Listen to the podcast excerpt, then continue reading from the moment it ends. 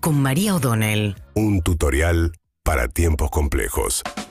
Bien, hoy cuatro y media de la tarde, el presidente demócrata de los Estados Unidos, Joe Biden, recibe a Alberto Fernández en el Salón Oval de la Casa Blanca. Van a tener una reunión bastante extendida porque tiene tres etapas, digamos, el tipo de encuentro que le concedió finalmente Biden, que es un primero lo que se llama un uno a uno, los dos presidentes a solas con los respectivos traductores. Después sí se suma gran parte, la, la comitiva de Alberto Fernández que ahora incluye a Sergio Massa, el ministro de Economía, y la noticia que valoraron dentro de la comitiva argentina es que también va a estar del otro lado Janet Yellen, que es la secretaria del Tesoro de los Estados Unidos, como la ministra de Economía de Biden, que es una figura muy importante para las discusiones que quiere dar la Argentina respecto del acuerdo con el Fondo Monetario Internacional, eh, un organismo en el que el peso del gobierno de los Estados Unidos es muy decisivo. Y después termina finalmente con una jornada de preguntas y respuestas con una conferencia de prensa. Así que va a tener ese encuentro Alberto Fernández con un presidente de los Estados Unidos, bueno, que ha sido muy criticado, sobre todo por su edad, porque le dicen que está perdido y que demás, pero tampoco este, aparece dentro de la competencia de posibles sucesores eh, una figura fuerte en el Partido Demócrata. A la Argentina sí le interesa, digamos, ¿y cuál es la razón de recibir a Alberto Fernández? A ver, Alberto Fernández ha tenido la política exterior de este gobierno ha sido de las cosas más desconcertantes y zigzagueantes que ha tenido el gobierno, sobre todo en sus posicionamientos respecto de temas de derechos humanos, su manera de abordar los temas como Cuba, Nicaragua, este, Venezuela, sobre todo por la interna del gobierno, digamos, y del peso del kirchnerismo en determinados aspectos. Pero en general, Alberto Fernández ha sido realmente muy, muy eh, zigzagueante en la política exterior, de momentos hacia un lado, de momentos hacia el otro, pero así todo, este, la llegada de Lula también, que es un gran aliado de Alberto Fernández, ahí tuvo él una apuesta muy fuerte por Lula cuando lo fue a visitar cuando todavía estaba en la cárcel, y el hecho de que sea Lula hoy el presidente de Brasil le da más peso, y también la posibilidad de llegar hasta el encuentro con Biden tiene mucho que ver con dos cosas, que Argentina es el principal acreedor del Fondo Monetario, para Estados Unidos es un factor de preocupación la situación económica argentina, y además el tema de China. Digamos, durante el gobierno de Trump, la percepción del gobierno demócrata es que Trump dejó este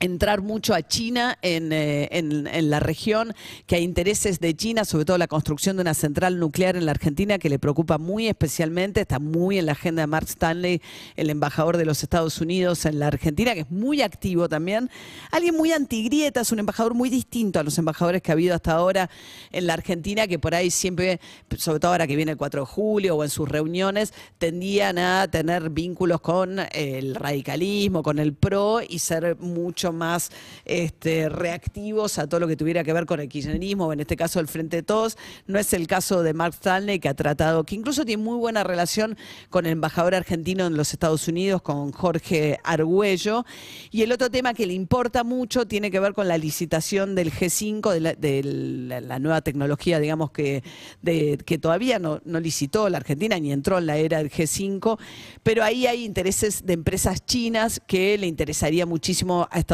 Unidos bloquear el ingreso de empresas chinas a la tecnología del G5 en la Argentina. Y Argentina que lo que va en búsqueda fundamentalmente es de una mayor flexibilidad por parte del gobierno de los Estados Unidos y por lo tanto el Fondo Monetario en el contexto en el que aparece el tema de la sequía como un factor muy desencadenante de una fragilidad enorme que tiene la Argentina. Este año ya la tuvo el año pasado y este año va a ser más todavía por el tema del impacto de la sequía en las exportaciones argentinas. Se calcula una pérdida de 15 mil millones de dólares. El Banco Central viene perdiendo reservas sistemáticamente cuando se había comprometido en las pautas con el Fondo Monetario a incrementar las reservas de dólares del Banco Central, que es lo que te da un poco la medida la robustez de la economía. Y la cuestión es que solo pierde, y sobre todo enero, febrero, marzo han sido meses de pura pérdida de reservas para el Banco Central.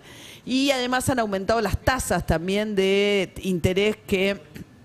del gobierno de los Estados Unidos, el Tesoro lo ha aumentado. ¿Por qué? Para tratar de frenar el proceso inflacionario en Estados Unidos. Esto repercute también sobre las tasas de interés que Argentina le tiene que pagar al Fondo Monetario. Entonces, estos son dos de los eh, temas que Alberto Fernández va a tratar de tener una comprensión especial de parte de Biden, planteando, bueno, se nos plantea un escenario impensado, que es el escenario de la sequía, y como coletazo de lo que fue la pandemia, de lo que fue la salida de la pandemia y ahora las subas de la tasa de interés eh, de lo que pagan los bonos del Tesoro de los Estados Unidos, también eso significa que la deuda de la Argentina con el Fondo Monetario se encarece.